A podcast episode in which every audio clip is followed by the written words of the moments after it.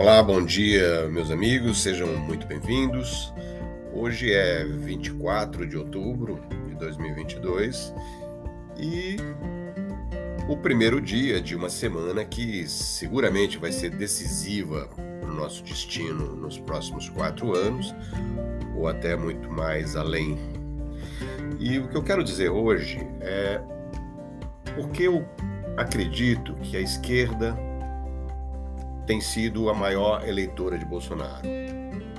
Eu, como tenho feito já desde o início do, do segundo turno, eu tenho comentado aqui com vocês a minha convicção de que Bolsonaro assumiu a dianteira da corrida eleitoral já na primeira semana do segundo turno.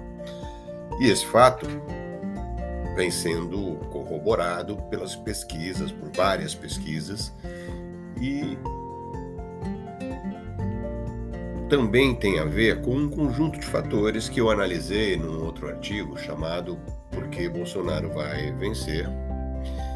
E apenas para ilustrar o que eu estou dizendo, hoje, nesta data, sai uma nova pesquisa da Bras Market, onde, em relação a votos válidos, Bolsonaro aparece com 53,3%, dos votos. Na anterior ele aparecia com 52,7% e o seu adversário com 46,7% e na anterior aparecia com 47,3%. Ou seja, demonstrando uma tendência de que essa distância deve ser ampliada. Mas esse artigo, no episódio de hoje, não tem a ver com pesquisas propriamente, mas tem a ver com como a própria esquerda está ajudando a reeleger Bolsonaro. E não, não é uma piada.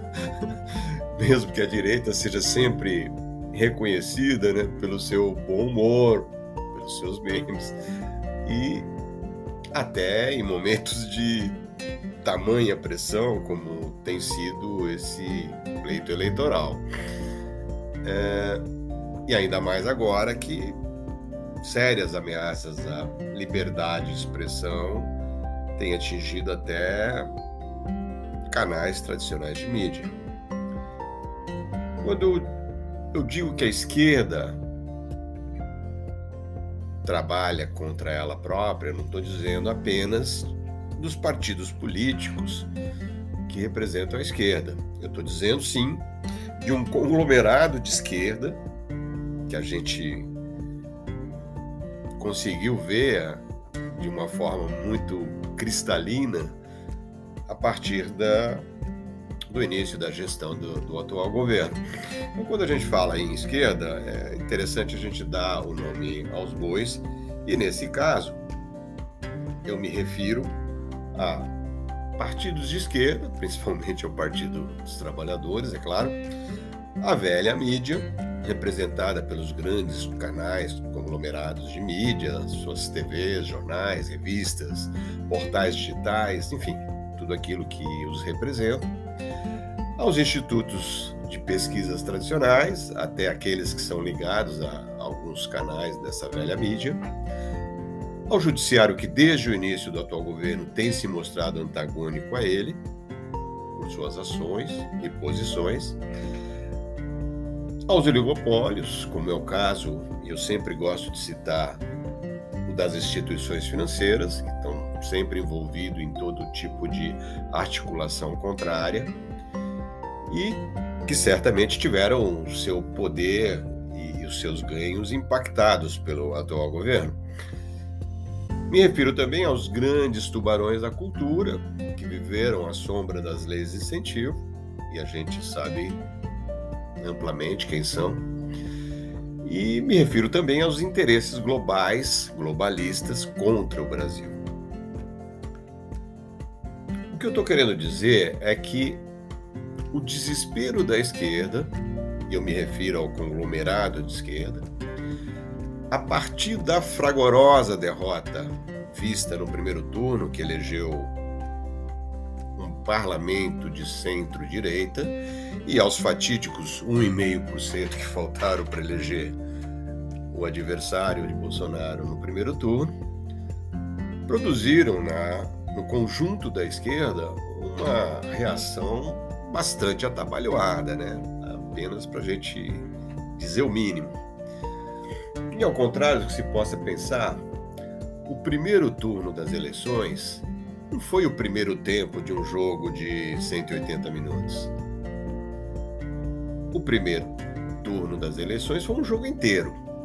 E o que temos agora é o segundo jogo, onde, principalmente em relação à eleição presidencial, trata-se de um jogo que partiu do 0 a 0 e que já no primeiro dia mostrou evidentemente essa realidade.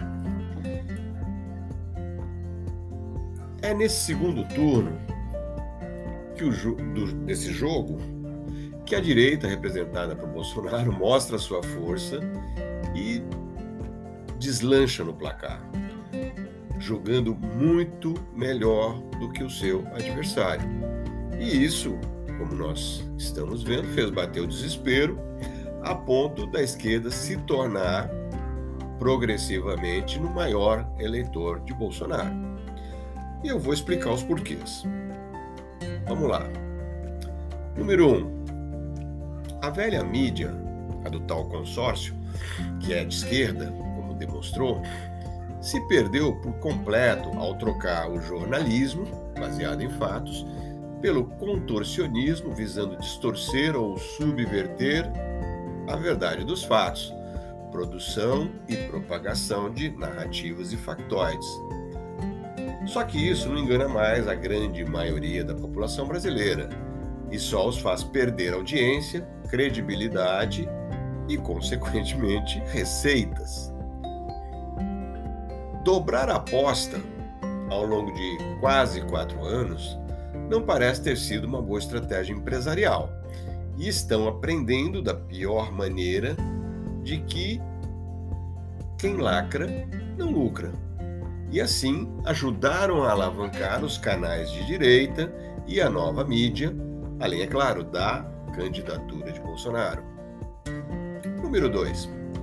Os partidos de esquerda, ao adotar como estratégia a produção de mentiras deslavadas, como eu tenho dito, o que de fato é característico da esquerda, uma vez que não possuem plano de governo e todo o seu passado os condena, o que vemos é um discurso que não cola mais e apenas enaltece as qualidades do atual governo.